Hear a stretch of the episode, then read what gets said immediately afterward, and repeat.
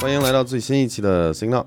呃，我们你从今天从这次以后开始，我们就不挑那么多新闻了。我们发现每次做半个多小时，好像这个大家也觉得有点太长了。我们下回尽量每次五个新闻左右，然后时间看能不能十几分钟、二十分钟那样子，对吧？不要一期比一期长。OK，那我们最新的看一下，应该是两个星期前的事儿了吧？是第一个新闻呢，是 Facebook 宣布放弃使用人脸识别技术。其实呢，Facebook 最近面临很多的那种控诉啊，就包括有所谓的吹哨人去控诉他，呃，监控那个用户的隐私啊什么的。然后呢，他们可能是迫于压力啊，很不情愿的，他们的副总裁官在官网宣布关闭了他们用了多年的面部识别系统。其实呢，在这之前呢，那个面部识别系统呢，也只有三分之一人选择打开，其实它是可以选择关闭的。但是宣布这个新闻之后呢，就会完全关闭这个面部识别系统了。不知道 A K 你是怎么看？我都不知道你说的是什么，就是什么系统？就是 Facebook 是吗？就是他传的照片吗？还是什么呀？对，他会，嗯用户可以选择打开，有三分之一的用户选择打开了所谓的哦，我想起来了，就是十几年前我还在还在国外求学的时候，我们上传一张照片就会自动标记谁谁谁嘛。对哦，是这个面部识别系统。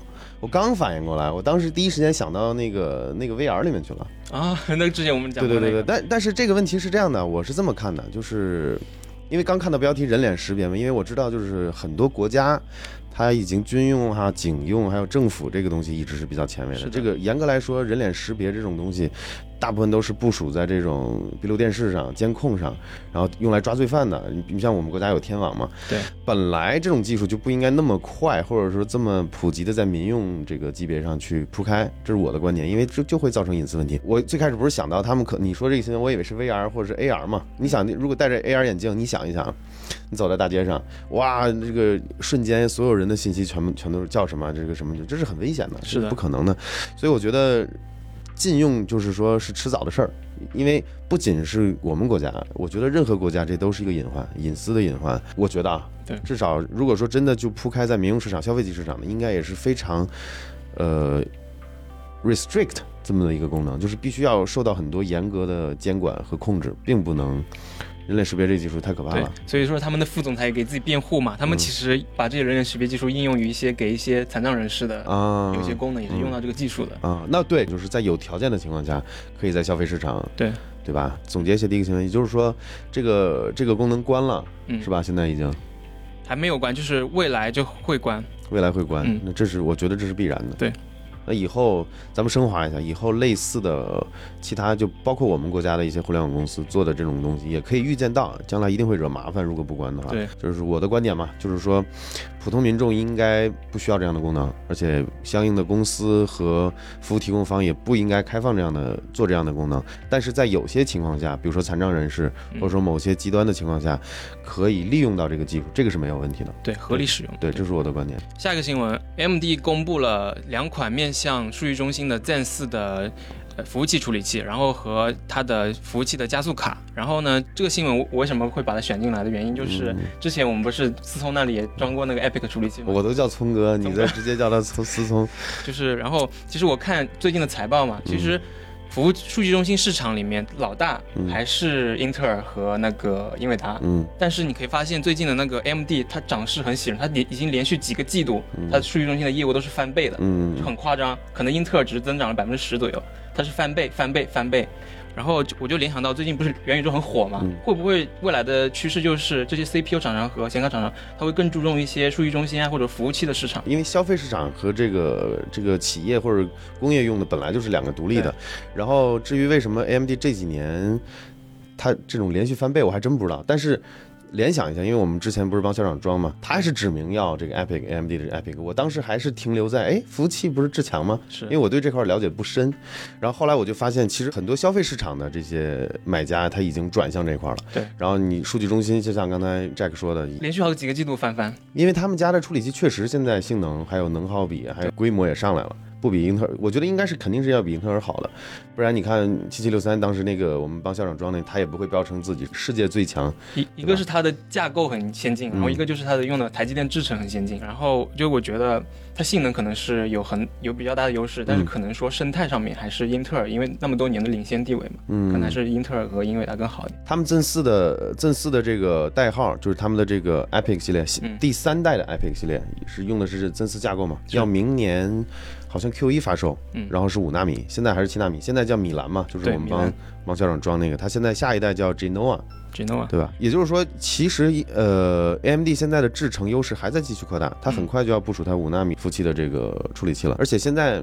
我我简单看了一下这个技术参数啊，就现在的，就大家可能都知道，就是一个一个代，如果 CPU 上的一个代如果做得太大，它核心太多，它就容易有那种，呃，有残次品，可能导致整个代要砍掉一些核心，然后当做低阶的这个处理器来卖，或者整个芯片就报废了。所以说，所以说现在，呃，像英特尔和 AMD 这样的大厂都在做 chiplet，就这种小的小芯片，嗯一个一个堆起来。因为小芯片你想坏了，如果说真的有核心的损坏，对吧？那整个就可以换一个了。是，对，它不像一个大芯片，就是就是属于那种一翻车就一死死一窝这种感觉，对对吧？它应该就通过这种方式，我觉得 AMD 在技术上是有优势的。下个新闻呢，其实也是前两个礼拜比较重磅的，就是 YouTube 宣布隐藏所有视频的 dislike 数。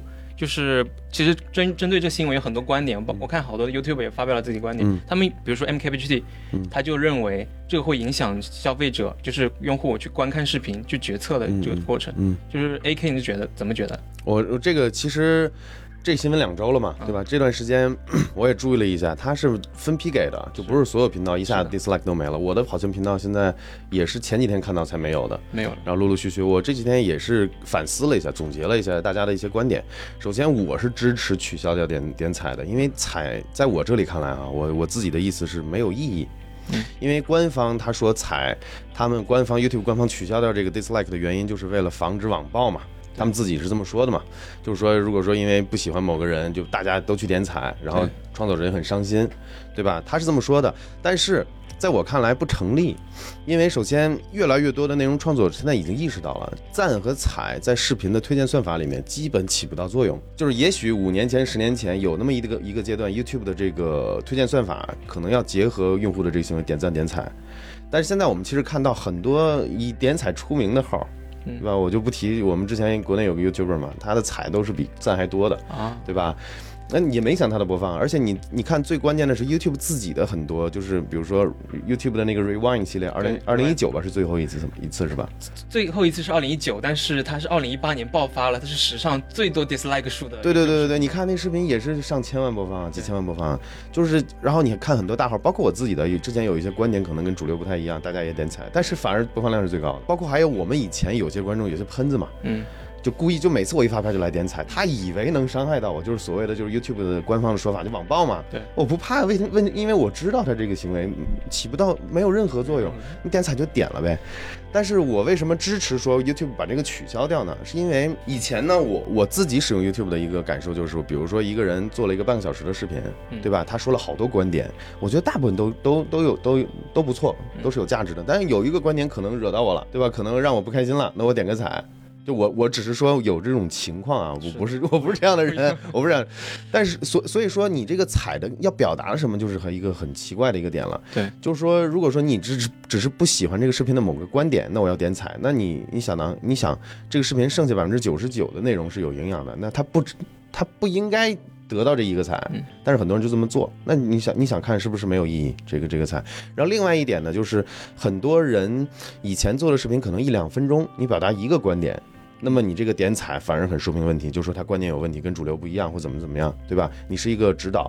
但现在来看，包括 MKBHD 呢，他们 argue 的一个点是在于，就是比如说我到 YouTube 去搜索，嗯，搜索一个问题的一个解答，一个我就想看一个，哎，我想提出了一个问题 A，我看谁来给我解答的好对，然后我可以通过点赞点踩确定这个质影片的质量怎么样。他 argue 的点是这个嘛，就是对观众来说就这个就失去了判断的意义。我跟大家科普一下，首先。我自己作为创作者，我可以看到后台，嗯我会发现我们的视频可能代表了很多这种做这种科技类的视频都是这样的。我们百分之九十以上的播放量实际上是来自 YouTube 的推荐，就是推荐在你主页或者你的侧边栏，或者说下一个，而不是搜索。搜索在我们的频道比重可能不到百分之五。也就是说，只有百分之五不到百分之五的观众可能是通过搜索来得到我们的视这个视频，然后他可能会看到这点点赞和点彩。但实际上更大的情况是什么？现在 YouTube 算法越来越精准了，很多时候他了解你的喜好和偏好之后，你搜索的结果，每个人的结果也是不一样的。它可以呈现出他认为 YouTube 这个算法平台认为。这个视频可能对你有帮助，你不需要去看点赞点彩了，它不应该再作为一个推荐指标了。嗯，就是在我这里的理解是这样的，MKBHD 他说的这一点我是不同意的，就是对对观众来说，首先没有那么多人去靠搜索去看视频，而且你搜索看视频，我正常的习惯也不是看一个，都对吧？对你都看，所以这个点赞点踩其实意义不是特别大。然后我觉得现在取消掉点彩的数量，可能会比保留要有更大的正向的作用，这是我的一个观点。但是有人就会想说，因为你可能有些人本来通过 dislike 来攻击你嘛，嗯可能会不会转移到评论里面？哦，对，这也是一个点。我觉得，我觉得这样这样是好事儿。啊首先呢，我们频道都有一个老传统，就是那种这个这个有问题的，他的评论一般会我们置顶嘛。对然后我们会戏谑他，回个，然后把他吊起来，让大家看一看，原来世界上有这样的人。正好我跟大家讲一下，为什么好多人问我为什么要去回应这样的评论。有些人说，哎，别人都不回应，就可以回应，说心眼儿小。其实不是，这也是一个变相的一个。刺激视频播放的一个手段，对，就是你留你把一个沙雕评论置顶了，你又用一个很沙雕的方式回击他了，嗯然后大家就会凑热闹，对吧？那时不时的，大家可能想过来再看一下这个这个这个货被是是被怎么喷的，他又回来了。那在算法层面上就会看到这个视频有很大的这个交互，嗯，这是一个好事儿。这个我倒没想到，你没想到是吧我？我真的会因为一个评论去看之前的视频。是的，是的，这都是小小策小策略、小技巧。所以说，很多人觉得他留个沙雕评论气到你了，其实完全没有，完全没有。我们把他的这种负能量，对吧，转化成我们的一个对推荐算法的一个刺激了。对，而且如果说的太脏、太露骨，YouTube 也会把他评论干掉。是，而且我们也可以把他这个人封掉，对吧？羞辱他一番，然后又把他封了。嗯，就我觉得，难道还有什么事儿比这个更爽的吗？我觉得，所以正好就借着这次这个 YouTube 点赞点彩这个取呃把点彩取消这个事情，我们跟大家聊一下，就是相关于这个这个的话题。当然我的观点是这样子，嗯，当然也欢迎大家有不同的想法嘛。下一个新闻呢是 Steam Deck，就是我们之前比较期待的一个游戏机啊，它宣布延期两个月到明年二月份发售了。割了，对，又割了。我们之前 Signal 还讲过，本来都做好十二月份都已经去搞一台了。他们我看了一下那个新闻标题，他说是最快两个月后才有，也就是说明年二月份还不知道有没有。我们拿到可能要四月份，我那不至于，他只要有，我们一定能拿到对。对对对，因为通过一些对对对，通过一些朋友和关系嘛。对你上次 Switch 也是，你跟我去拿那么第一天，对第一天拿到。对啊对啊，你知道我们的套路，我很急的这种我喜我想要的。正好 Steam Deck 延期立好了那个 Switch，Switch 是十月份的那个主机销量第一哦，超越 PS 五了。嗯嗯嗯。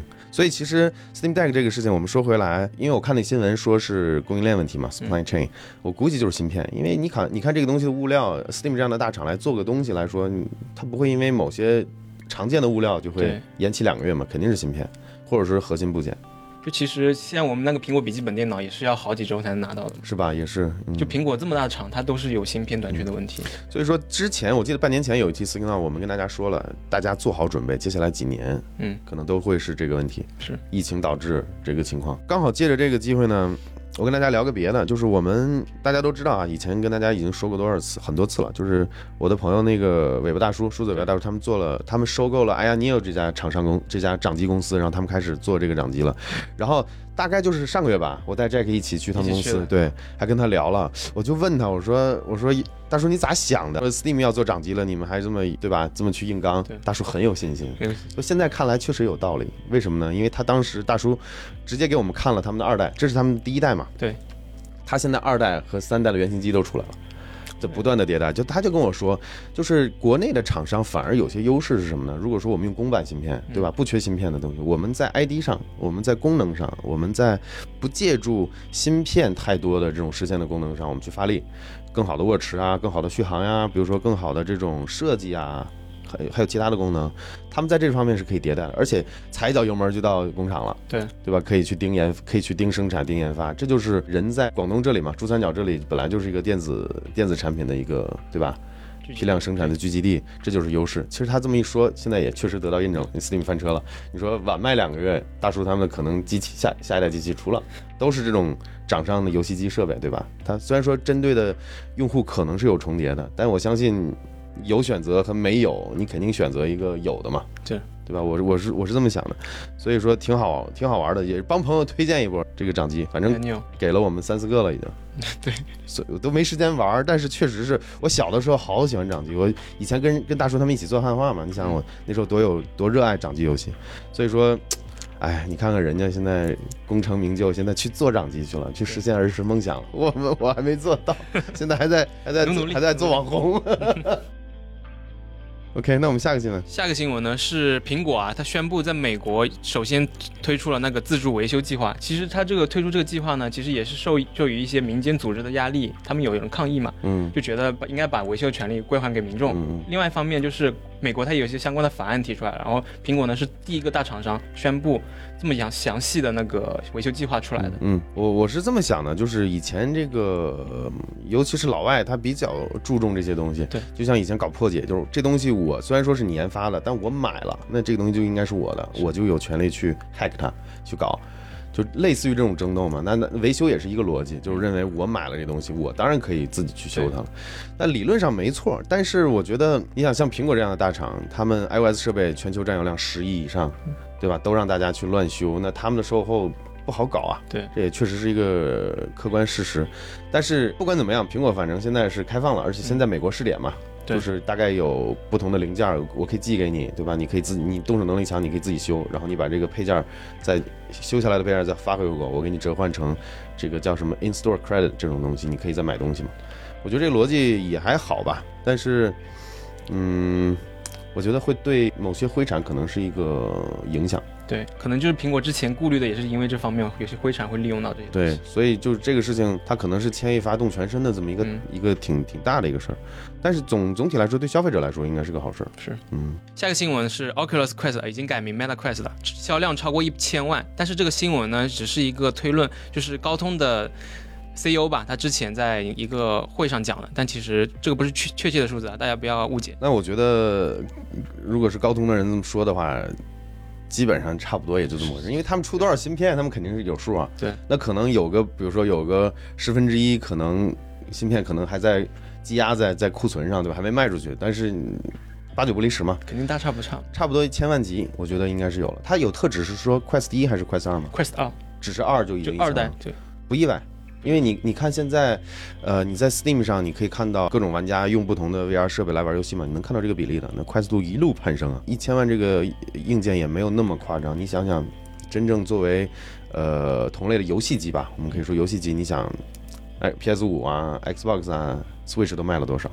就几千万对啊，那可不止啊，都很多机器都过亿了。对。对吧？你这个所以说一千万只是一个起步，但我觉得这是个好事儿，因为，嗯，我们一之前我自己一直的观点就是说，Oculus 最早做 Rift，那这个机器需要一个特别强的一个呃计算机，加上特别好的显卡，你才能流畅的玩一些 VR，门槛是非常非常高的。我估计那时候 Rift 的第一代可能卖都卖不出几十万，我估计啊，但他们从来没有销售公布这个销售数字。后来呢？呃，Quest 就是一次试水，这种用移动级的处理器，然后摆脱线缆的束缚，然后 Quest 的第一代做工非常好，所以成本也降不了太低。我到现在觉得 Quest 一的手感、它手柄啊、质感，还有它的做工都完爆 Quest 二。但是 Quest 二真正是一个里程碑的一个 VR 的一个产品，因为它真的把价格拉下来了，拉到很多人真的可以去哎花点钱尝试一下，也就是一个手机或者说半部手机的钱。对吧？那这个意义是很大的。那它破千万，我相信 Meta 他们内部，说明说不定可能也就刚到的，达到他们的预期。是因为他们目的就是为了让 Quest 二这个这个这样的产品迅速占领市场，降低成本。然后从这期 Signal 开始，我跟 Jack 就看一下往期的评论，然后有觉得有意思的，或者我们俩就来跟大家聊一下。这是新加的一个小环节，好吧？我们从这期开始。